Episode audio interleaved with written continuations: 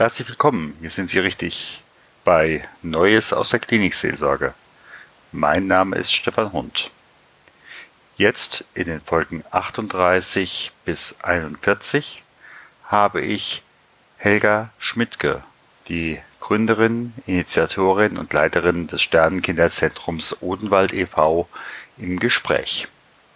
Sie hören jetzt die Folge 38. Mein Name ist Stefan Hund von stefanhund.com, evangelischer Klinikseelsorger, Coach und Mediator. Begleiten Sie mich bei meinen Begegnungen rund um die virtuelle Hessenklinik. Kommen Sie mit. Heute habe ich wieder einen besonderen Gast, Helga Schmidtke. Helga Schmidtke ist hier in der Region Starkenburg, also so rund um Heppenheim, bekannt als die Sternenkinderbestatterin. Und ich hatte im Vorfeld ja gebeten, mir Fragen zu schicken und interessanterweise in Facebook haben mehr als 5000 Leute diesen Post gesehen. Wer ist Helga Schmidtke? Ja, erstmal vielen herzlichen Dank für die Einladung. Ja, toll, dass du da bist. für diese wirklich besondere Möglichkeit, mich und meine Arbeit und die Arbeit meines Teams hier vorstellen zu dürfen. Wer ist Helga Schmidtke? Ähm, zu meinen Eckdaten ganz kurz. Ich bin 45 Jahre alt, bin verheiratet, habe zwei erwachsene Kinder, bin von Haus aus ähm, Krankenschwester, habe ganz lange hier auch in der Region im Luisenkrankenhaus in Littenfels gearbeitet als Krankenschwester, habe dann gewechselt in die Hospiz- und Palliativarbeit und arbeite seit ungefähr acht Jahren selbstständig in meinen eigenen Räumen als ähm, Sterbe- und Trauerbegleiterin, mittlerweile auf dem Hauptfokus für ähm, Begleitung von Sternenkinderfamilien. Ähm, ja, wer ist Helga Schmidtke als Person? Eine Suchende. Ähm, mit 45 Jahren mittlerweile eine mehr angekommene als vielleicht noch vor zehn Jahren. Und trotzdem eine suchende und eine gerne lebende Person. Das ist ja bei so einem Thema nochmal wichtiger. Genau, ja.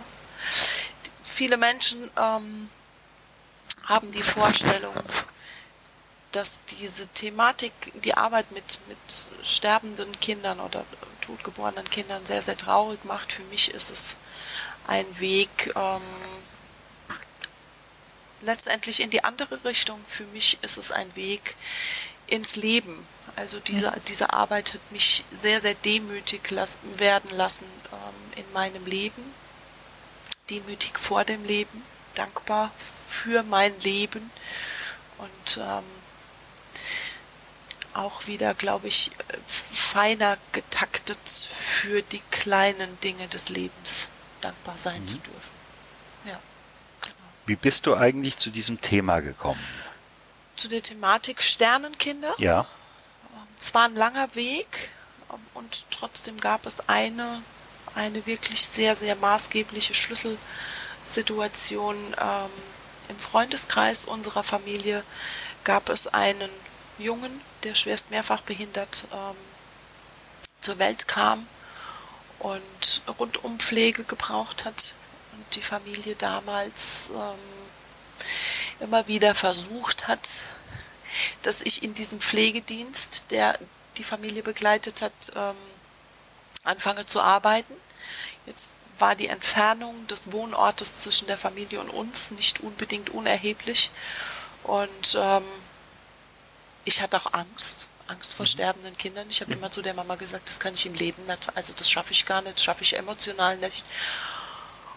Und wie das Leben dann eben manchmal so spielt, gab es dann immer wieder ähm, so Eckpunkte, wo ich in ja in Situationen per Zufall in den Familien oder in der Familie war, als es Julian schlecht ging und ich sie in einigen Situationen dieses Weges einfach auch begleitet habe und ähm, mich dann wirklich in einer Situation in der Klinik entschieden habe, ja, okay, ich mache das jetzt. Ich kündige jetzt meinen Job in der Klinik und ähm, ich werde bei euch anfangen zu arbeiten. Ich mache das jetzt einfach und habe an diesem Abend meinen damaligen Chef per Telefon informiert, dass ich jetzt und hiermit kündige und er hat gesagt, hallo? Was ist mit dir los? Du bist völlig verrückt. Und dann sage ich, ja, ich kann das nicht beschreiben, es ist ein Gefühl. Und ich weiß, dieses Gefühl ist richtig. Mhm. Und ähm, ja, lange Rede, kurzer Sinn. Ich habe dann wirklich bei diesem Pflegedienst angefangen zu arbeiten. Mein Vertrag ähm, begann am 1.1. Mhm. Ich habe damals zu der Pflegedienstleitung des, ähm, dieses Pflegedienstes gesagt, was passiert, wenn er stirbt vorher. Dann sagt, er, sagt sie, ja, dann bist du im Prinzip arbeitslos, weil diese Stelle ist eben nur für dieses Kind ähm, ausgelegt. Ja, und wahrhaftig war es dann wirklich so. Ne? Ich habe am 1.1. dort angefangen und am 2. Januar ist er gegangen. dann stand ja. ich da und dachte, ja, jetzt bin ich arbeitslos. Und das war der Schlüsselmoment. Das war die Situation, ähm, die in meinem Leben ganz viele Veränderungen gebracht hat, weil ich durfte dann weiterarbeiten ähm, in Familien hier bei uns in der Region. Mhm. Und ich habe gemerkt, ja, ähm, das ist eine gute Arbeit, das ist eine mhm. sehr erfüllende Arbeit, das ist eine Arbeit, die mich nährt. Mhm. Und so ging das los. Mhm. Wie viele Jahre ist eigentlich dieser erste erste jetzt her? Seit wann bist du in diesem Bereich drin? Acht Jahre. Acht Jahre sind es jetzt. Ja. Mhm. Parallel zu dieser, also ich bin dann irgendwann wieder raus aus diesem Pflegedienst, weil es immer wieder so war, dass ich gemerkt habe, die Pflege an sich ist nicht das, was, was ich tun will, was mein wirkliches Werkzeug ist, was ich gerne arbeiten möchte. Habe dann auch mal einen kleinen Ausflug in die Hospizarbeit gemacht und ähm, dann gab es irgendwann einen Moment, dass mich eine, Be eine, Bekannte angerufen hat und hat gesagt, ich arbeite als Sternkinderfotografin und ich habe einen Anruf. Kannst du mich bitte begleiten? Mhm. Und das war hier an der Bergstraße und ich bin damals mit ihr in diese Klinik gefahren und das war mein erstes Sternenkind, wirklich. Mhm. Ähm, und das war auch die erste Begleitung eines stillgeborenen Babys mit ja. Familie, die ich gemacht habe. Und das war was, wo ich gedacht, ich habe das nie gelernt. Und ähm, wir haben so gut zusammengearbeitet und ich habe in dieser gemeinsamen Arbeit mit Nina gemerkt, wie viel möglich sein kann, mhm. ähm, wie viel Heilung und Friede einziehen kann in eine Familie, wenn sie einfach begleitet ist und wenn, wenn, ja, wenn sie Menschen an ihrer Seite haben, die ihnen Mut geben, vielleicht auch zu ein bisschen außergewöhnlichen Dingen. Also wir haben das Sternenkind damals nochmal mit nach Hause genommen, ähm, damals mit einem, mit einem Bestatter, der uns die Überführung gemacht hat und ähm, der kleine Mann durfte nochmal wirklich eine Nacht im Bett seiner Eltern schlafen. Und ähm, mhm. wir haben ihn dann, die Eltern haben ihn eingebettet, eingesagt, den Sarg geschlossen. Mhm. Und parallel war es so, dass in der Zusammenarbeit mit dem Bestatter so viel schiefgelaufen ist, dass in dieser Begleitung ähm, die Sternkinderbestatterin geboren wurde. Ähm, ja, ja, dass ich gesagt habe, das, was hier im Konsens Bestattungen passiert, auch das muss anders gehen und das darf hier so nicht mehr passieren in anderen Familien. Und ich habe damals meinen Mann angerufen und habe gesagt, also Tränen unter Tränen, ich war völlig aufgelöst und habe ihm gesagt, das ist so schlimm, was hier passiert ist, du musst mir ein Bestatterauto kaufen. Ich, das sagt er, natürlich, das kriegen wir irgendwie auch noch gestemmt und mhm. ähm, dann sind noch mal anderthalb Jahre vergangen, bis dann wirklich die Sternkinderbestatterin ähm, mit Hilfe von vielen Bestatterkollegen hier auch, die mhm. mich unterstützt haben, ähm, ja, an den Start gegangen ist. Mhm. Eine Frage nochmal, ähm, die ich jetzt im Vorfeld auch mehrfach nochmal gestellt bekommen habe, aber ich würde es gerne nochmal aus deinem Mund hören. Was ist jetzt eine stille Geburt? Was ist ein Sternenkind? Kannst du mir dazu nochmal kurz was sagen oder denjenigen, die uns zuhören? Eine stille Geburt ähm, ist eine Geburt, die Geburt eines Babys, wo es keinen Schrei gibt, wo es wirklich still bleibt. Mhm. Das heißt, das Baby ist innerhalb des Mutterleibes schon verstorben aus welchen Gründen auch immer. Und ähm, das Baby wird ganz normal geboren, Mhm. und kommt, ja, kommt auf die Welt und es gibt eben keinen Schrei. Das ist aus dieser Geschichte heraus oder aus, aus dieser Tatsache heraus ist der, die Idee oder der Name Sternenkind entstanden. Woher wirklich im Einzelnen kann ich dir gar nicht sagen.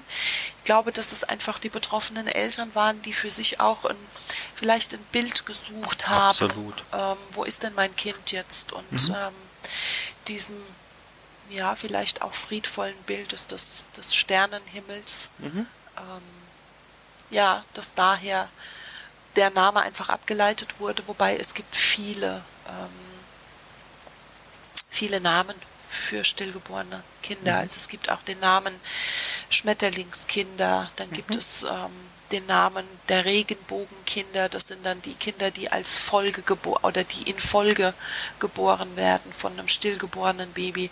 Also es gibt unglaublich viele ähm, Begrifflichkeiten für stillgeborene Babys. Sternenkinder im Sinne des Gesetzes, so wie es gehandhabt wird, sind Kinder, die totgeboren werden unter 500 Gramm. Das heißt, ähm, die nicht bestattungspflichtig sind im Sinne des Gesetzes. Ab 500 Gramm ähm, Gewicht sind sie bestattungspflichtig, aber durch die Petition ähm, von Barbara und Mario Martin einfach jetzt ein Recht auf Bestattung haben. Gott sei Dank. Genau, ja, Gott sei Dank. Da ist viel passiert, ähm, was auch nötig war, weil das einfach beinhaltet, dass die Babys im Prinzip bestattet werden können, dürfen ab dem positiven Schwangerschaftstest. Mhm. Das ist für die Familien unglaublich heilsam. Absolut. Und ich bin froh, dass es auch immer mehr und mehr in Anspruch genommen wird, Mhm. weil es bedeutet eben auch, dass der Blick auf das Leben sich nochmal völlig verschiebt. Ne? Mhm. Das heißt, ich habe einen, einen positiven Schwangerschaftstest, verliere das Baby. Und als Frau ist es einfach so, dass ich, ja, dass ich nicht Mama werde im Laufe der Schwangerschaft, Mhm. sondern dass ich im Prinzip Mama bin ab dem positiven Schwangerschaftstest. Das ist für das Umfeld oft ganz, ganz schwierig zu verstehen. Ja. Ähm, und auch in der Begleitung dieser Familien oft sehr, sehr schwierig, weil wenn ich jetzt als Frau einen positiven Schwangerschaftstest habe, dann ist ja immer noch so dieser Mythos der Drei-Monats-Regel. Wenn die ersten drei Monate vorbei sind, dann ist alles in trockenen Tüchern, solange Ja. spricht man nicht darüber. Ja. Und wenn, wenn du dir jetzt vorstellst, okay, ich mache einen Schwangerschaftstest, der ist positiv, ich rede nicht darüber und in der zehnten Woche verliere ich mein Baby. Das heißt, ich bin Mama und bin aber auch schon wieder Sternkindermama und mein Umfeld weiß noch gar nicht, dass ich überhaupt schwanger war. Dann wird es in dem Verständnis meines sozialen Umfeldes unglaublich schwierig, weil die sind ja überhaupt nicht, die kommen ja gar nicht hinterher mit dem, was Ja. in mir und mit mir und in meiner Familie passiert ist. Ja. Ähm, deshalb ist es für mich in der Begleitung oft so oder eigentlich immer so, dass ich sage, diese drei Monatsregel ist schwierig, weil ich bin nicht erst nach diesen drei Monaten Mama, sondern ich bin es in der Zeit vorher auch schon. Und das muss kommuniziert werden, weil sonst wird es schwierig in dem Umgang mit diesen verwaisten Eltern. Ja. Ja, wenn das Umfeld noch nicht weiß, es gab eine Schwangerschaft und die ist jetzt schon wieder zu Ende und dann soll ich auf eine Bestattung gehen. Ja. Schwierig. Da fehlen ganz viele Zwischenstücke. Ja, deshalb. Ich glaube, ich darf sagen, ich bin schwanger. Auch wenn es vielleicht erst oder schon am Tag nach der Zeugung ist. Es muss, Ja. ich glaube, diese Angst muss, ähm, ja, die darf überwunden werden, auch in der Kommunikation. Und es ist einfach ein Mythos zu sagen, wenn ich mein Baby in der neunten Woche verliere, dann ist es ja nicht so schlimm. Das sind Geschichten, die begegnen den Eltern, die begegnen den Müttern und das ist einfach ähm, sehr, sehr schmerzhaft, solche Aussagen. Absolut. Da wird ja im Endeffekt nochmal ein Gefängnis mehr genau. aufgemacht. Ja, absolut. Ja. Ja. Liebe Hörerinnen und Hörer, wir sind jetzt wieder an unserer berühmten 15-Minuten-Grenze. Auch in der nächsten Episode wird uns Helga Schmidtke noch als Gesprächspartnerin zur Verfügung stehen. Ich bitte Sie daher einfach in die nächste Episode weiterzuschalten. Gott segne dich und behüte dich. Gott lasse leuchten sein Angesicht über dir und sei dir gnädig. Gott erhebe sein Angesicht auf dich und schenke dir Frieden. Geh hin im Frieden Gottes.